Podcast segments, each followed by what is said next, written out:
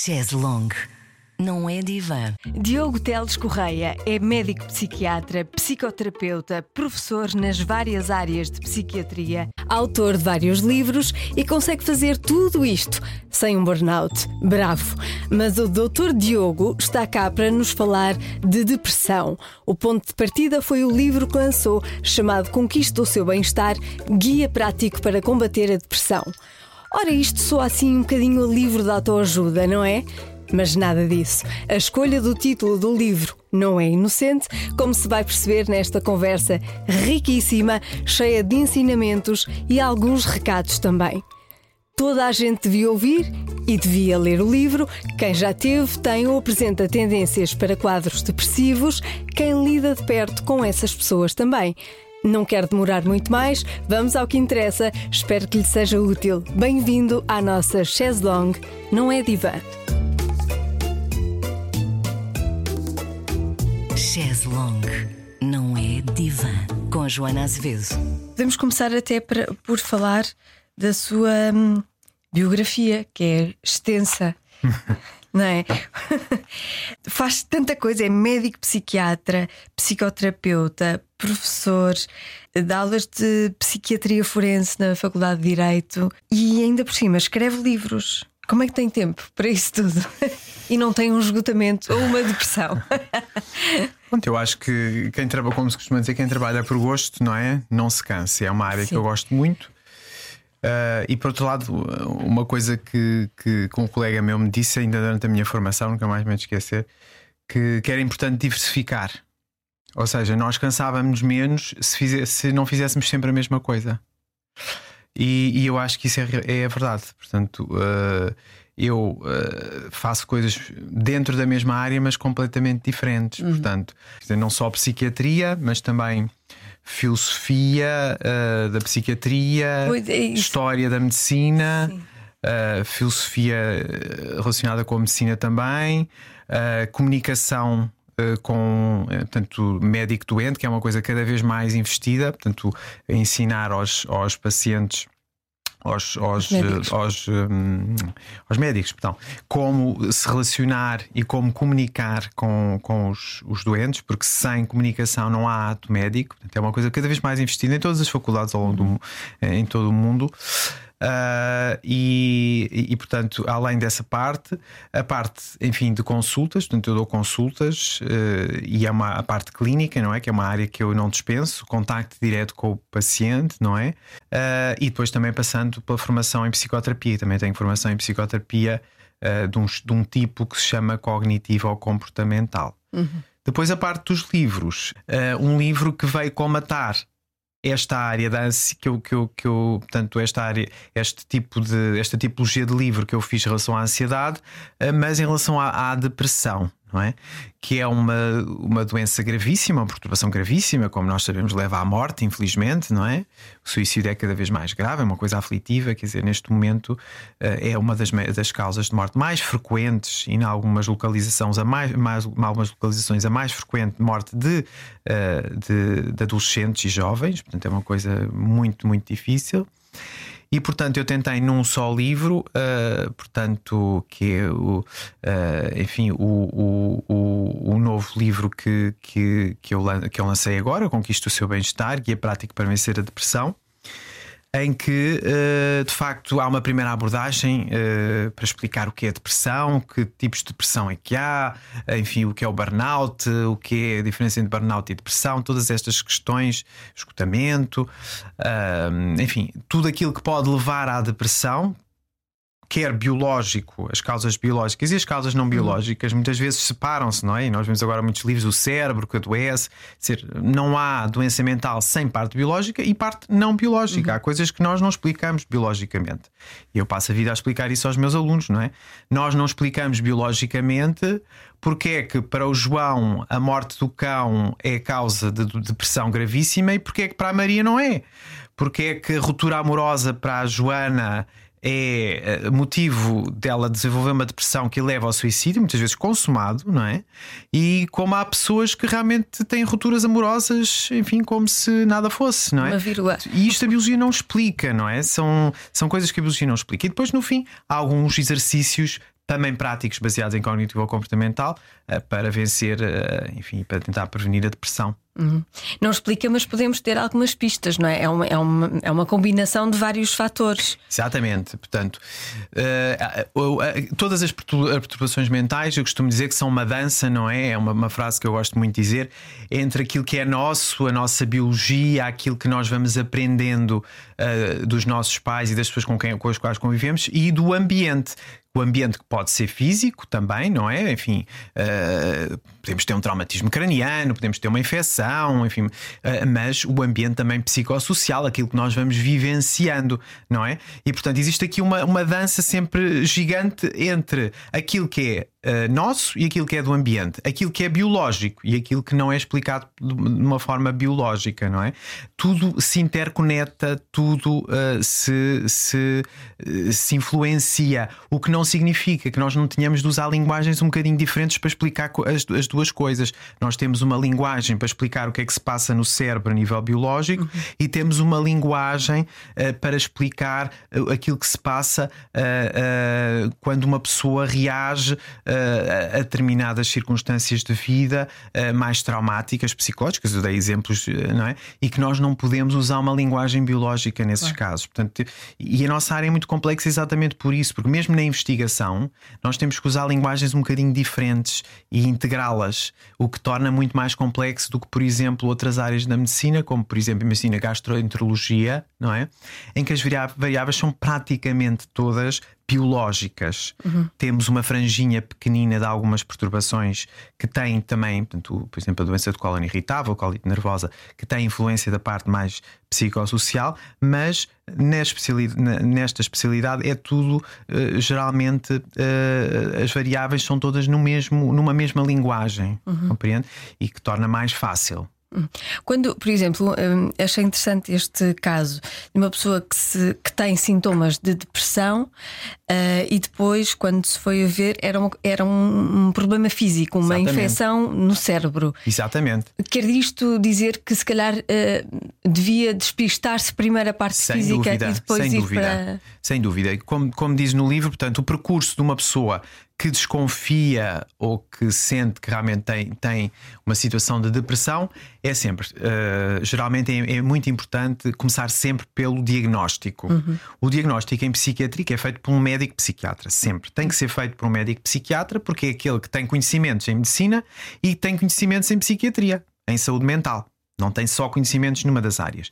E como as duas áreas se influenciam, temos a primeira coisa é despistar, porque nós temos, como disse muito bem, pode ser uma infecção, que é uma situação mais grave, portanto, e mais, mais rara. No livro fala numa, numa penso que é numa meningite, uh, numa infecção, enfim, cerebral um, uma encefalite, uh, e temos situações mais frequentes, por exemplo, da tiroide, portanto, hormonais. Hipotiroidismo é frequentíssimo. Tem. Tem. Portanto, Tem. O hipotiroidismo é uma situação Sim. frequentíssima e causa uma das, uma das dos sintomas é sintomas depressivos uhum. e portanto eu não consigo contar quantos casos já me apareceram em que uh, nós psiquiatras geralmente conseguimos através da avaliação muitas vezes desconfiar mas às vezes é muito difícil porque a apresentação pode ser praticamente igual a um caso de depressão sem uma base orgânica uh, uh, que se encontre por trás e portanto portanto, é sempre necessário uh, haver este diagnóstico. O diagnóstico é feito por um psiquiatra. Não só é difícil o diagnóstico diferencial com as doenças médicas, mais físicas, não é? Uhum. Que depois, por exemplo, um, sintomas depressivos provocados por, por, hipotiroidismo são tratados com o tratamento da, da hormona tiroide, com a reposição da hormona tiroide, não é? Uh, mas não só esse diagnóstico diferencial com as doenças físicas, mas também o diagnóstico diferencial entre as doenças psiquiátricas, que é complexíssimo, não é? É muito difícil muitas vezes nós dizermos que a pessoa realmente tem uma apresentação mais de depressão ou mais de ansiedade, até porque elas andam muito juntas, uhum. e em termos de tratamento pode ser diferente uma opção uh, para uma pessoa que tem sintomas mais de ansiedade e outra que tem sintomas mais depressivos, não é? Por exemplo, uma pessoa que tem sintomas depressivos, que está muito apática, sem energia, enfim, uh, que não consegue, enfim, uh, passa a vida com sono. É diferente o tratamento deste, de, desta pessoa do que aquela pessoa que está sempre ativada, muito ansiosa. Se eu vou dar um estimulante a uma pessoa que está ansiosa, é o fim do mundo. É? Se eu vou dar uma, uma, uma medicação que tem um efeito mais ansiogénico, mais tranquilizante a uma pessoa que está apática, também não é muito, muito positivo. Bem. E portanto, quer o diagnóstico diferencial com outras doenças médicas, eh, com doenças médicas, quer o diagnóstico diferencial com outras situações psiquiátricas, é fundamental e é feito sempre por um psiquiatra. Hum. Depois, o tratamento muitas vezes é programado pelo psiquiatra, portanto, que pode passar por medicação ou não, e pode passar por psicoterapia ou não. São estes os nossos dois grandes eixos: hum. medicação, psicoterapia. Havendo depois toda uma série de, de, de, situações na vida que nós podemos estimular, como por exemplo o exercício físico, que é como um complemento fundamental. Mas em termos de tratamento, nós temos estes dois eixos: farmacologia e psicoterapia. A psicoterapia, atenção, é uma dúvida que muitas pessoas. Quem é que é psicoterapeuta? Quem é que pode fazer psicoterapia? É uma coisa que eu falo muito também no meu livro e nos livros, vários livros que eu tenho feito, eh, uma, um psicoterapeuta é um psiquiatra, um médico ou um psicólogo que tem uma pós-graduação em psicoterapia. Ok? Portanto, quer um médico, quer um psicólogo que não tem essa pós-graduação em psicoterapia, não, não se pode chamar um psicoterapeuta e não faz psicoterapia. Pode fazer consultas de aconselhamento, o que quiser, mas psicoterapia não faz, ok? E portanto, o psiquiatra pode ele próprio fazer a psicoterapia ou pode, muitas das vezes, que acontece, que acontece muitas das vezes, existem muitos pacientes e muitas vezes nós não conseguimos uh, fazer uma psicoterapia estourada em todos, uh, aconselhar um psicoterapeuta da linha em que nós achemos que realmente faz mais sentido uh, de acordo com a situação do que o paciente apresenta. Uhum. E que linhas são essas? Uma dessas é a tal cognitiva? Exatamente. Portanto, Há vários tipos de, de, de psicoterapias, uh, enfim. Um, a psicoterapia cognitiva ou comportamental, que é aquela em que eu tenho formação, e aquela que tem mais dado, tem mais provas dadas do ponto de vista científico, porque as psicoterapias, como os medicamentos, também se testam. É, a ciência também passa por aqui. Também é ciência. Também é ciência. Eu tenho um grupo, tenho uma técnica psicoterapêutica, porque isso é uma técnica. Portanto, tem várias formas de, de, de, de, vários exercícios que se podem fazer, várias formas de atuar. Portanto, eu testo uma determinado, um determinado programa de psicoterapia cognitiva comportamental num, nos pacientes e nos outros pacientes eles não, não, não, não, passam por essa prova. E eu, no fim, verifico que os pacientes que passaram pela psicoterapia cognitiva comportamental e que têm depressões, ansiedade, ansiedade, perturbação obsessiva compulsiva, enfim, uma série de situações psiquiátricas graves, uh, importantes, e noto que realmente melhoram muitíssimo mais do que os que não têm. Uhum. Não é? Pronto. E portanto, isto é uma psicoterapia com provas dadas. Uh, o que, quais são os principais? Uh, qual, qual é o, enfim, de uma forma simplista, o que, é que, o que é que nós tentamos, como é que nós tentamos atuar na psicoterapia cognitiva ou comportamental? Como o nome indica, portanto, é uma psicoterapia que vai direcionada ao pensamento, à cognição e ao comportamento. E, portanto, eu vou avaliar que tipo de pensamentos é que a pessoa tem e que tipo de comportamentos é que a pessoa tem e vou tentar influenciar para que os pensamentos e os comportamentos se tornem mais adaptativos. Por exemplo, e é uma coisa que eu explico no livro, na depressão, Uh, há várias há pessoas que apresentam uma coisa que nós chamamos uh, uh, distorções cognitivas. São pensamentos distorcidos. Imagine, um exemplo muito típico.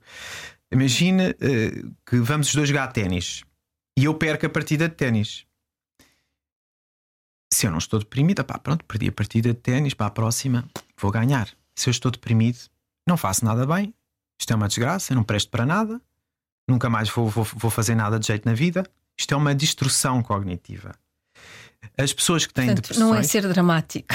Não é por exemplo, há vários. Há catastrofização, por exemplo, uh, ao tudo ou nada, ou sou zero ou sou 100%, ou uh, catastrofização, perdi uma coisinha mínima, a minha vida não, não consigo fazer nada de jeito. Portanto, há vários. No livro estão elencados vários tipos, exemplos.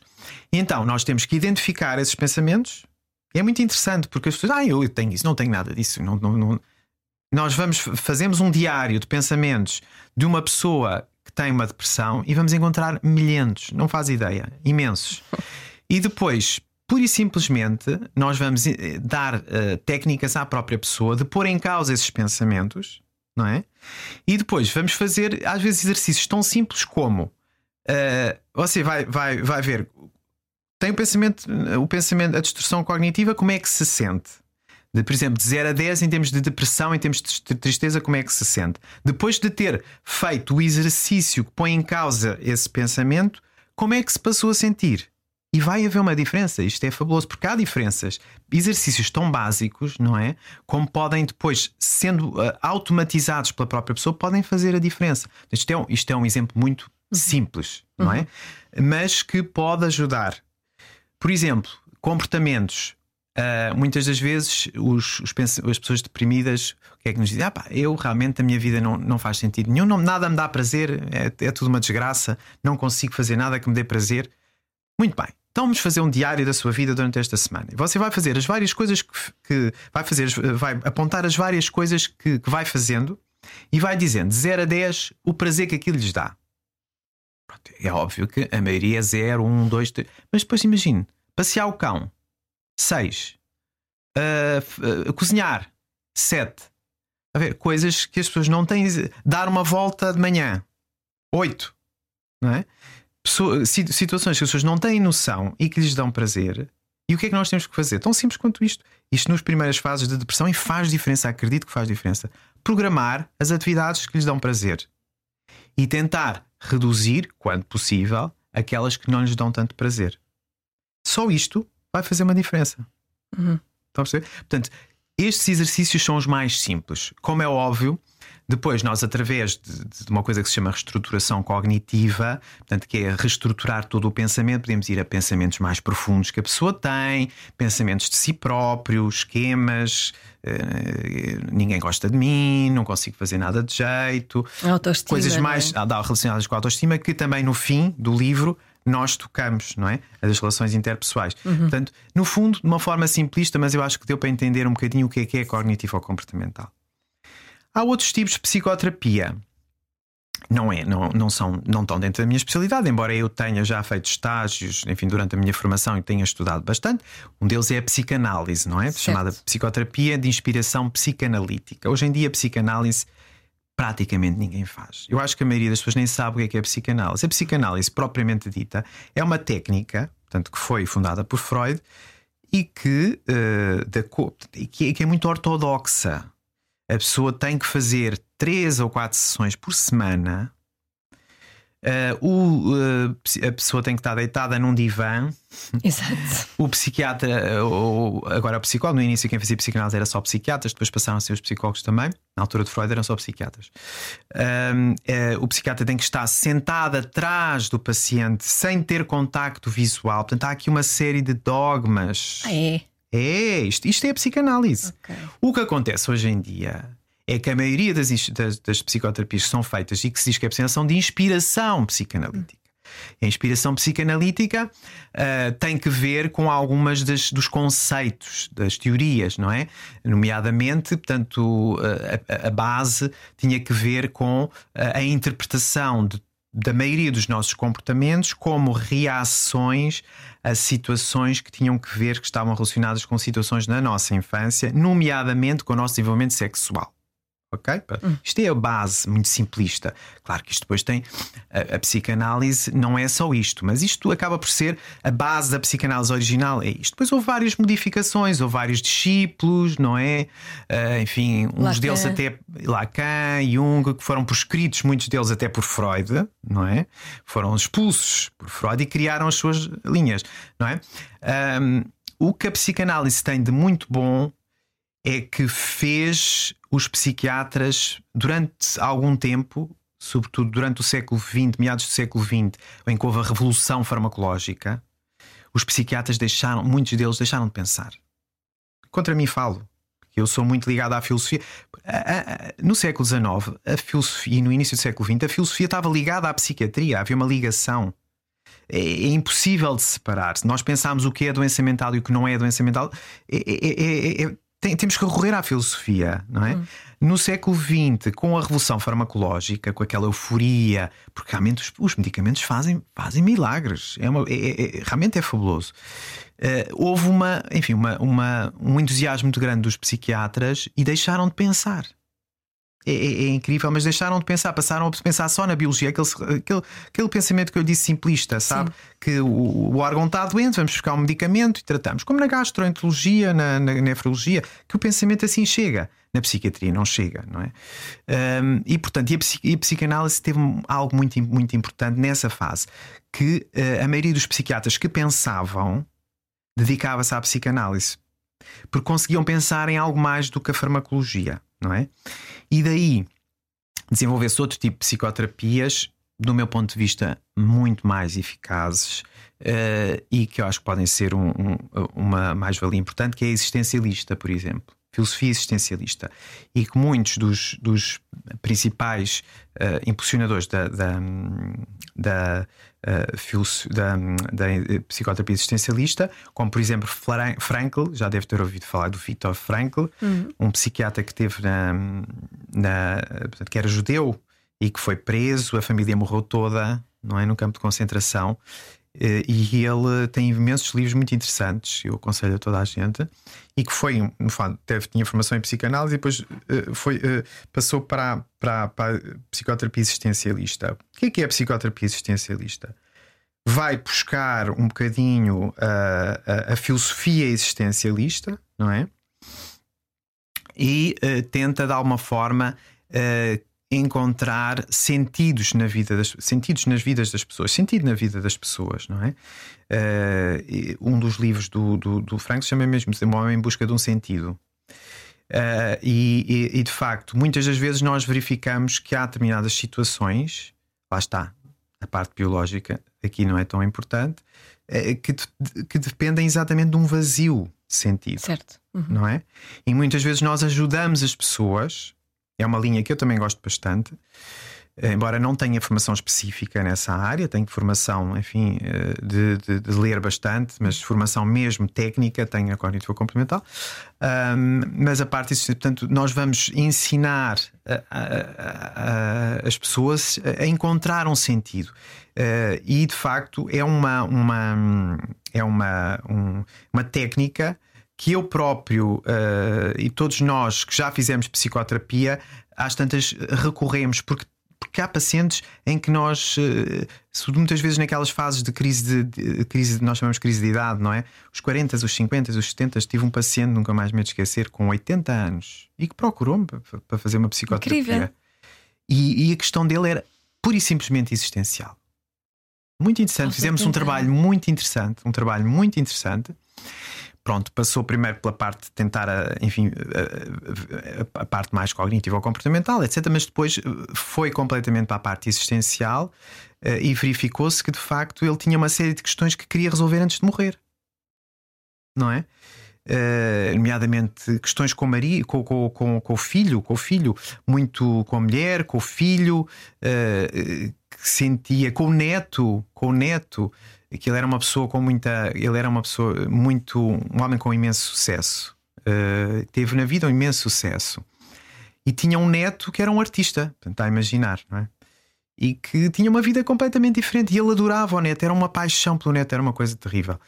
E, e não, e, e, mas não conseguia estar com o neto sem uh, impor a visão dele sobre, as, sobre, as, sobre a vida, não é? Sim. E, e, e por cá, e, e, ao longo do nosso trabalho psicoterapêutico, uh, conseguimos fazê-lo ver que era importante ele encontrar, até para existencialmente ele se sentir bem, uma forma diferente de se dar com o neto e que passasse por uh, aceitar. Por mais que fosse difícil, ele não, ele, ele não compreendia e não ia compreender a forma como o neto vivia, uh, vivia e pensava, não ia, era, era um paradigma diferente, mas ele tinha que aceitar. E então, cada vez começou a programar almoços com ele e cada vez que iam almoçar, não falavam disso. E não imagina como as coisas melhoraram. Uhum. Então falavam de quê? Falavam de como é que ele se sentia, como é que estava com a namorada, o que é que ele gostava de fazer. O avô falava dele, o que é que, o que, é que tinha feito, falava do passado. Não pura e simplesmente ele deixou de impor: olha, eu acho que tu devias tirar um curso, eu acho que devias fazer isto. Ah, pá, isto da vida para, para artistas não dá para nada. Tu daqui a uns tempos eu morro, tu não tens como viver. Não se fala mais nisso, acabou. Ele falou disto durante 20 anos. não resultou. Pelo contrário, prejudicou. No fundo, o ponto mais importante da vida dele, que era a relação com o neto. E ele resolveu isso. E ele tinha que resolver isso antes de morrer. E resolveu. Isso é muito bonito. E é inspirador, não é? É, é. E portanto, lá está. Aqui é uma visão mais existencialista, não é? Certo. Muitas vezes nós, quando encontramos estas questões, temos que as apanhar, não é? Uh, e depois é muito, quer dentro da, da, da, filosofia existencial e da psico, que é uma área que eu gosto bastante e que influencia a parte da, da do ponto de vista filosófico, é onde eu me aproximo mais, e que influencia quer a parte uh, da, da, da psicoterapia existencial, quer a parte da psicoterapia cognitivo-comportamental, é o aqui e agora. Tu és isto, não é? Não és outra coisa qualquer. Tu podias querer ser, opá, mas porquê que eu não sou assim? Porquê que eu não sou assado? Uh, não é? Uh, tu és isto. O que é que vais fazer com isto? Não é? E, e esse é, um, é o nosso grande objetivo. Do meu ponto de vista, um dos pecados da psicoterapia mais psicanalítica é muitas vezes estar sempre a pôr em causa: ah, pá, a tua mãe fez isto, teu pai fez isto, fizeste isto, não sei o que. Tu és isto, acabou, és isto. Podemos ver, pá, há uma probabilidade importante de o acontecimento A ou B que tu tiveste na infância ter ajudado a tu ficares assim. Mas como eu disse, é tudo muito complexo, eu não sei. Pode ajudar, tudo bem, pode... mas agora vamos pegar em ti e vamos fazer alguma coisa. Tu és esta lata de Coca-Cola um bocadinho amolgada, não há outra. Eu costumo dar este exemplo, não há outra. Mas serve para muito esta lata de Coca-Cola. Vamos fazer o melhor que podemos com isto, não é? E quer a cognitiva ou comportamental, quer a existencial, pega nisso. A, psica, a psicanalítica, muitas vezes eu acho que peca, quando é pura psicanalítica, que é raro hoje em dia, hum. peca um bocado, porque é muito procurar razões, procurar razões, passam o dia. Andar ali à volta, não é? À volta, razões, razões, razões. A culpa é do pai, a culpa é da mãe, a culpa é não sei o quê, do tio. Está a ver? Quer dizer. Uh... Mas é, é uma técnica muito usada uh, no Brasil, por exemplo, não é? No Brasil, quase toda a gente vai ao psicanalista. É o que eu lhe digo, a maioria do que, diz, do que se diz ser psicanalista não é a psicanálise pura. Primeiro, do ponto de vista de dogmas, ninguém. Quem é que vai, quem é que tem dinheiro para ir a um psicanalista três ou quatro vezes por semana? Eu não conheço ninguém. Pois não. Pronto. Mas, antiga, mas era assim. O Freud, Freud dizia dogmaticamente: não é assim, não há. Não pode ser. Uhum. Ok? Era muito baseado. Uh, a ascendência, de, o pensamento freudiano vem de um, de um, Enfim, ele teve várias influências. Uma delas é a hipnose, que ainda hoje em dia é usada, enfim, quanto a mim, com muito pouca. Uh, com muito pouca base científica, uh, uh, portanto, mas a, a, hipnose é, uma, é um, uma técnica que se usada no século XIX e que vem do mesmerismo que é uh, que tinha que ver com a, a, a indução de, de, de, de, estados mentais. Uh, a pessoa, indução de, alteração do estado mental da pessoa, pôr a pessoa menos consciente e depois tentar de alguma forma uh, manipular, eu não gosto de usar esta palavra, mas tentar é, é, fazer entrar alguns tipos de pensamentos com a pessoa numa, uhum. num, num, num, estado alterado da consciência. Ora, isto é muito perigoso. Isto é muito perigoso, inclusive. Sim, sim. E Parece é muito... uma coisa meio. Mas Bruxaria. É exatamente, exatamente. Mas tem a ver, portanto, o, a hipnose vem, como eu lhe disse, do mesmerismo, que tinha a ver com, com campos magnéticos. Há uma série de. Na história da medicina, nós temos isto, em que o, o próprio. O próprio o, o, o orientador punha assim as mãos, não é? Assim em cima da pessoa é, é, é, quase que parece aquela coisa que agora hoje em dia como é que aquilo se chama? É o Reiki. Reiki. Reiki. Punha assim as mãos em cima Sim. da pessoa e, e, induzia a pessoa num estado elétrico diferente. Portanto, está a ver. Portanto, isto tudo é, é, é, é um bocado a, a, é um bocado um, um, no fundo a ciência do dogma, a ciência não gosto de chamar de ciência, é um bocado a, a, a política, o, o, dogma, não é? O dogma, faz, faz, portanto, faz assim com esta postura, com esta coisinha, eh, não bem o conteúdo, mas mais, o, mais o, a, a forma como se faz e uh, o contexto, percebe tudo aquilo uh, na própria psicanálise, a forma como a pessoa sentia, sentava, ou divã, dava uma, uma sensação de poder do próprio psicanalista psicoterapeuta sobre a outra pessoa. Uhum. Eu próprio já, já fiz psicanálise, posso dizer. Eu deixei de fazer psicanálise porque. Vamos nos rir agora um bocadinho.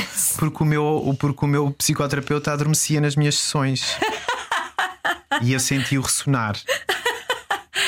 E uma vez tive coragem para olhar para trás. Está a ver que eu estava a ver tudo isto. Sim, coragem. Eu não tinha coragem de olhar para trás. Eu sentia um barulho, sentia-o ressonar. Mas é para ver como, como isto tudo, a mise-en-scène, cria um estado de inferioridade na própria pessoa uhum. que se sente submissa. E eu tive a coragem um dia de olhar para trás e vi-o ressonar. E tive a força de o confrontar. E não foi fácil. Pois. Não foi fácil. E entretanto tive, tive experiências com outro tipo de psicoterapias bastante mais enriquecedoras, sem dúvida. Um, mas pronto, é para lhe dizer que eu de facto, uh, na maioria dos casos, não, não, não uh, acabo por não aconselhar, mas respeito imenso, respeito todas as pessoas que trabalham com técnica e baseadas, enfim, em estudo e, e, e em algum tipo de ciência uh, portanto, de algo que tenha provas que na evidência é eficaz, e se me provarem, eu mudo logo. hum. Provem-me, deem-me um estudo uh, bem feito, ou vários estudos bem feitos, que provem que isso é eficaz. Nós estamos aqui para aprender, não é? Uhum. Mas um, o livro chama-se Conquiste o seu bem-estar, guia uhum. prático para vencer a depressão.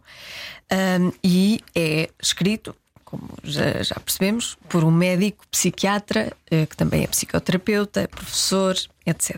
Mas há muitos casos desta, desta coisa do bem-estar que são escritos e dados por coaches, não é? Exatamente.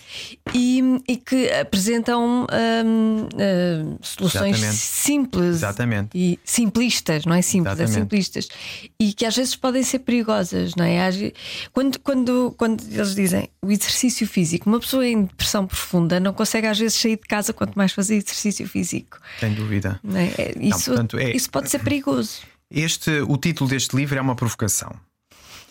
Porquê? Porque imagine se o livro dizia uh, isto foi tudo estudado, isto não é nada linear, portanto, isto foi estudado por mim e pela minha editora.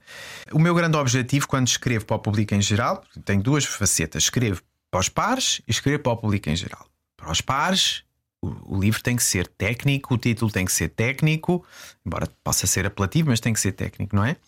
Para o público em geral, tem que ser um livro, tem que ser um título além de ser um livro, é? tem que ser um livro e um título uh, que seja minimamente apetecível, não é? Começando pelo título, o título tem que ser um título que chega às pessoas. E relativamente ao chegar às pessoas, nós temos imensa competição, não é? Porque a maioria destes livros em Portugal, no estrangeiro é curioso, porque há muito mais casos. Em Portugal, eu tenho dois ou três colegas que, como eu, vão escrevendo alguns livros para, para as pessoas. Uh, lá fora é muito mais frequente. Uhum. Em Portugal, uh, como também existe noutros países, mas eu, do meu ponto de vista, é, merecia algum estudo. Em Portugal uh, existe de facto uma tendência para as pessoas que enchem as livrarias, os livros que enchem as livrarias, que enchem os programas de televisão e de rádio. Eu até diria mais de televisão. Peço desculpa, mas eu, eu, tenho que ser honesto. Acho que nos podcasts vão surgindo coisas interessantes. Tenho que ser, tenho ouvido muitas coisas interessantes um, são, a maioria das pessoas, eh, são, na maioria das vezes, livros e pessoas que não têm informação nenhuma e que tentam chegar às pessoas, infelizmente, para seu proveito, não é? Não é, não é para serem amigos das pessoas, porque imagine. Eh, se eu sinto que tenho alguma coisa a dizer à pessoa, a uma, às pessoas baseadas, eh, baseado na minha experiência pessoal e que na, na, leitura de alguns títulos, muitas vezes esotéricos ou filosofias orientais, até interessantes, até interessantes às vezes, mas portanto são visões muito minhas, muito próprias, que não são baseadas na evidência e que eu tento uh, chegar às pessoas, muitas delas pessoas que estão mal, que, que estão perturbadas, uh, graves, muitas vezes, se eu, sabendo que não tenho essa formação específica, não tenho essa capacitação e faço isso, duas uma.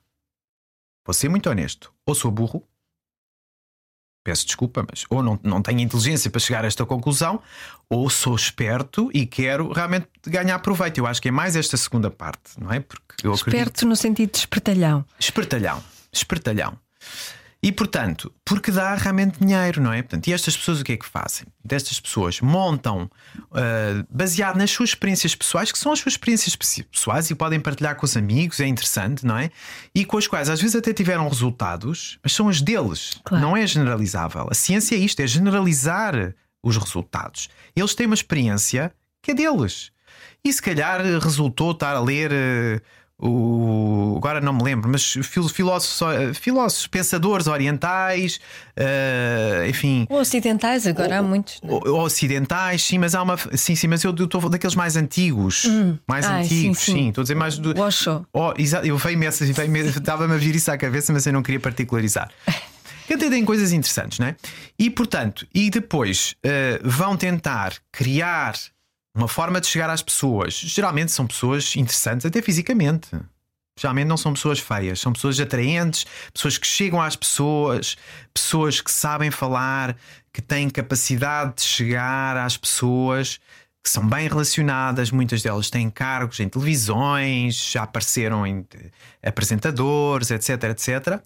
E que vão tentar utilizar tudo isto para criar uma manobra, uma, um método de chegar às pessoas através uh, da saúde mental. Exato. A saúde mental é muito apetecível, uhum. é um uhum. campo muito apetecível. E como é muito complexo, é mais aso a criarem-se fraudes. Quando as coisas são muito simples, você gastroenterologia, por exemplo, tem um problema de, de, do, do, intestino, um problema de, de, uma infecção, não sei o quê. Quer dizer, uh, você vai à ciência, porque aquilo é muito básico, quer dizer, você faz uma análise, Exato. Uh, análise toma o tratamento, tá. não há aqui, quer dizer, não vai haver um apresentador que vai inventar uma cura para, para assim de repente para, para um problema gastrointestinal. Mas, portanto, aqui acaba por haver essa, essa, essa, essa portanto, a, a, a confecção de facto de uma, de uma estrutura que chega uh, ao flanco das pessoas que muitas vezes estão mais frágeis, não é? E depois monta-se, está montado o esquema. Um blog, uh, um, uh, um, um, coisa, um, um, Instagram, portanto, uma conta no Instagram, muitas vezes um, um podcast. Também há uhum. uns podcasts, uh, anúncios na televisão imensos, conseguem chegar. Portanto, os conhecimentos, têm investimento, talvez de algum dinheiro. E depois cria-se aqui um esquema, não é? Publicam livros, fazem mensagens, fazem palestras, não é? São coaches, não é? Sim. Portanto, que é a palavra mais fácil. E como não há uma fiscalização, como por exemplo há na medicina, e noutros países há, na, em psicoterapia, por exemplo, em, em, Portugal, não existe uma fiscalização. Uh, a única coisa mais próxima de fiscalização que nós temos é a Ordem dos Psicólogos, que hum. trabalha muito bem, e eu queria elogiar a Ordem dos Psicólogos, que uh, tenta de alguma forma uh, atuar sobre aqueles que, eh, que são da sua, enfim, uh, do seu domínio, que são os psicólogos, não é? Por exemplo, psicólogos que dizem que são psicoterapeutas e que não são, psicólogos uh, que, que de alguma forma, pessoas que dizem que são psicólogas e que não são, e nós temos várias clínicas muito, muito até faladas e publicitadas na internet e na, na, televisão, e em programas de televisão com muita audiência, e que não tem na sua coordenação sequer uma pessoa da saúde mental, que é incrível, não é? Com formação. E portanto, nós temos aqui esquemas montados uh, de enriquecimento pessoal e que podem de facto fazer muito mal às pessoas. E eu posso dizer aqui que tive no meu consultório mais do que duas ou três vezes, algumas vezes, pessoas que tiveram nestes sítios e que ficaram tão mal que tiveram que ser internadas. Situações graves psiquiátricas. Uh, e essas pessoas não são responsabilizadas. Não é? E essas pessoas não são responsabilizadas. Ou por receio ou por medo, as pessoas realmente ficam tão mal. Quer dizer, é raro. Eu digo, eu, eu tento, tento, uh, tento. Hum, de alguma forma uh, convencer as pessoas, mas é difícil, é muito claro. difícil, tem que ser elas a fazer.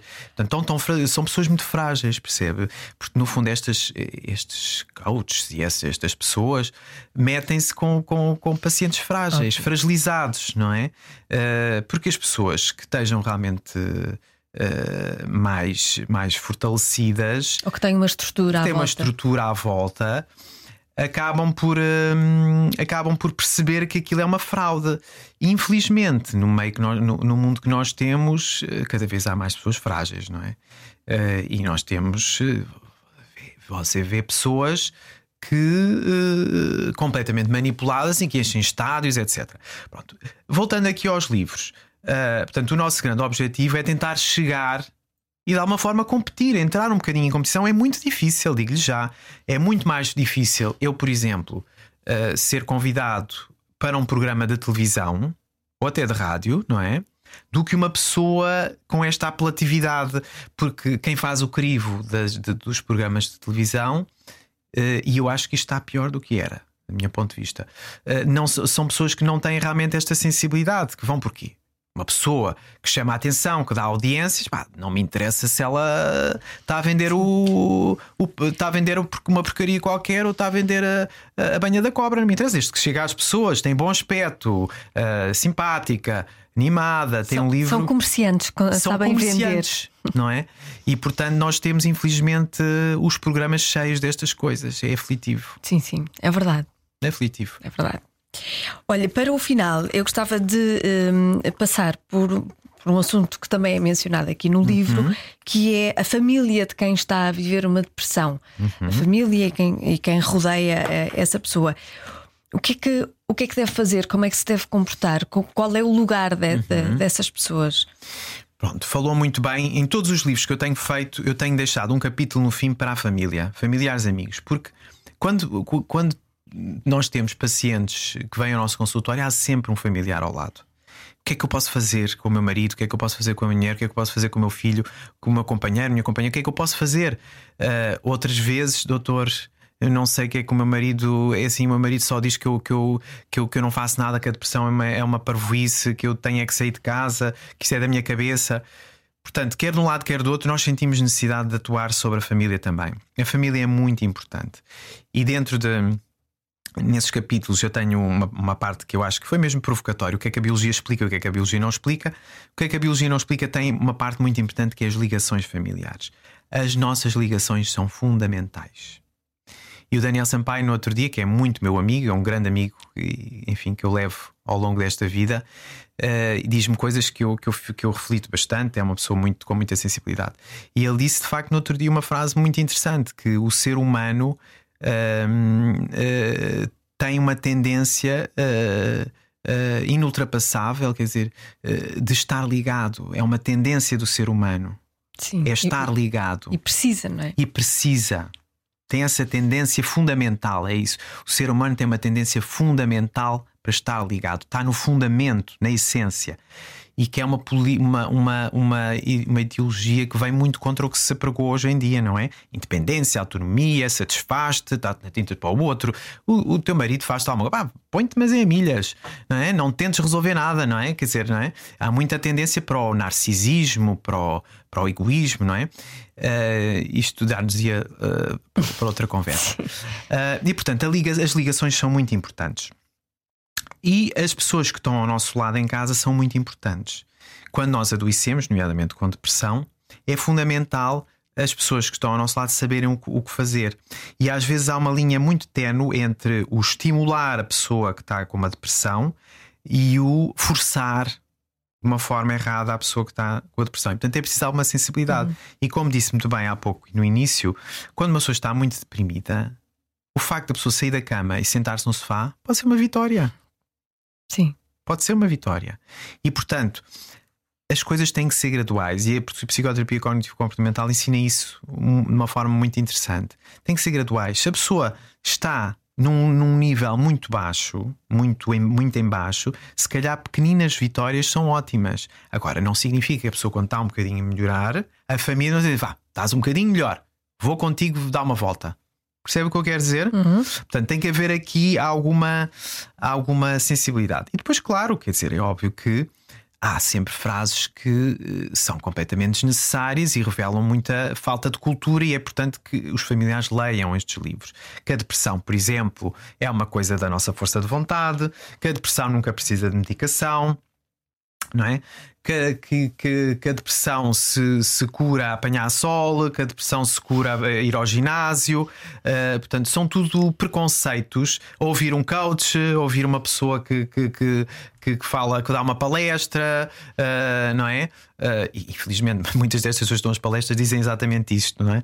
Uh, muitas delas até dizem que a depressão não existe. É, é, chega ao ponto, não é? Está a imaginar o que é que uma pessoa com uma depressão se sente quando claro. ouve isto, não é? Sim. Sente-se culpada, não é? Culpada, culpada, claro. completamente. Uh, e, e aqueles dizem: Ah, você agora faça o que eu, o que eu lhe estou a dizer e você melhora, de certeza. Faça isto, vá, vá até à praia de manhã faça um, um, um exercíciozinho de yoga, não sei o quê, e daqui a uns uh, e daqui a um, a um mês você vai que vai, vai tratar outra pessoa. A pessoa não fica, não claro, fica. ainda fica pior, não é? E, e, e, depois a pessoa, quer dizer, mas esta pessoa diz, é tão conhecida, diz isto, então que isso deve ser anormal, não é? Portanto, claro. E portanto, uh, as famílias devem dar o exemplo ser compreensíveis, mas compreensivas, mas por outro lado também estimular e, e, e, saber mais ou menos onde é que está aquela linha quando a pessoa já pode ser mais estimulada, não é? E portanto eu diria que uh, por outro lado tem, tem um, um, papel fundamental quando as pessoas estão mais frágeis em escolher os técnicos mais capazes uh, de tratar as pessoas. Isto é muito importante. Eu tenho pais que, que, trazem os filhos ao meu consultório já passaram por aquelas clínicas todas que são anunciadas na televisão, todas. Já passaram por todas. Os pais às vezes evoluídos, mas eles não sabem, quer dizer, eles ficam logo, mas realmente se vai para a televisão e se falam tão bem e depois arranjam lá uma pessoa que diz que melhorou muito, sabe Deus como, não é? Uh, e não sei o quê, e depois tem experiências horríveis, gastam imenso dinheiro, não é? Tem experiências horríveis e, portanto, é muito importante os familiares ajudarem a escolher os técnicos responsáveis. Temos a internet, às vezes tem coisas boas. Vão à internet, leiam o currículo da pessoa. Uhum. Tem formação? Não tem? No outro dia, uma, uma paciente gravíssima estava a ir a uma psicóloga. Uh, uma paciente gravíssima com uma perturbação de personalidade gravíssima estava a ir a uma psicóloga que não tinha formação em psicoterapia, não é? E, e se, em alguns casos, um aconselhamento pode ajudar, etc., a, a própria paciente, aquela, aquele caso tinha que ter uma psicoterapia estruturada por uma, uma pessoa com, com, com, com, formação em psicoterapia. Eu mandei um mail a saber a formação da psicoterapeuta. A psicoterapeuta disse que não tinha formação em psicoterapia e que, e que o que aquela rapariga precisava era de ser ouvida. Quer dizer, não é? E portanto, os pais têm muita, muita, muita. Os pais, os familiares, perdão, vários tipos de familiares, como é óbvio, os amigos, os amigos são família muitas vezes, não é? Uh, tem, muito, tem a obrigação também de ajudar as pessoas que estão fragilizadas a escolher o apoio certo. Mas e como é que, como furar às vezes, às vezes o que acontece com as pessoas com depressão é que se isolam uhum. e não querem contactos, não é? Não querem uhum. contactos com, com pessoas e não uhum. deixam que elas se uhum. aproximem. Uhum. Como fazer isso? Lá está. Portanto, aí, aí é aquela linha muito tenue, não é?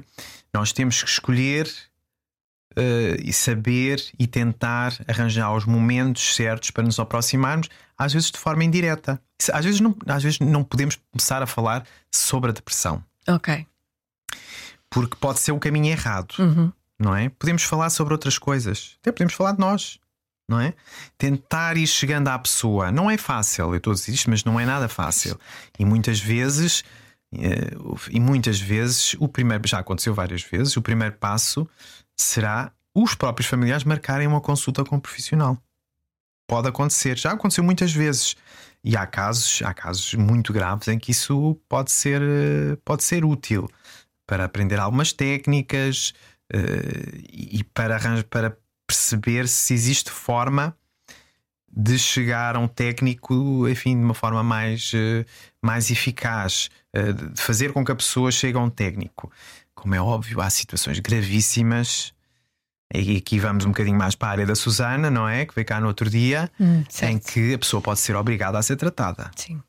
Pronto, mesmo as depressões gravíssimas, há depressões, há depressões gravíssimas em que a pessoa tenta suicídio várias vezes e, e pede qualquer apoio e que pode acionar-se um, um, mecanismo de tratamento compulsivo. São raros os casos, uhum. porque a pessoa com, com depressão uh, geralmente tem alguma autocrítica e percebe uh, no limite, percebe no limite, percebe que realmente está no limite. Ao contrário de outras situações psiquiátricas em que a pessoa não percebe. Hum. Geralmente uh, percebe. Muito obrigada. Obrigado, eu. E deixo aqui então a recomendação deste livro de Diogo Teles Correia, Conquista o seu bem-estar, guia prático para vencer a depressão. Não é um livro de autoajuda, é um livro de um profissional. Obrigada. Obrigado. Chaz Long não é divã.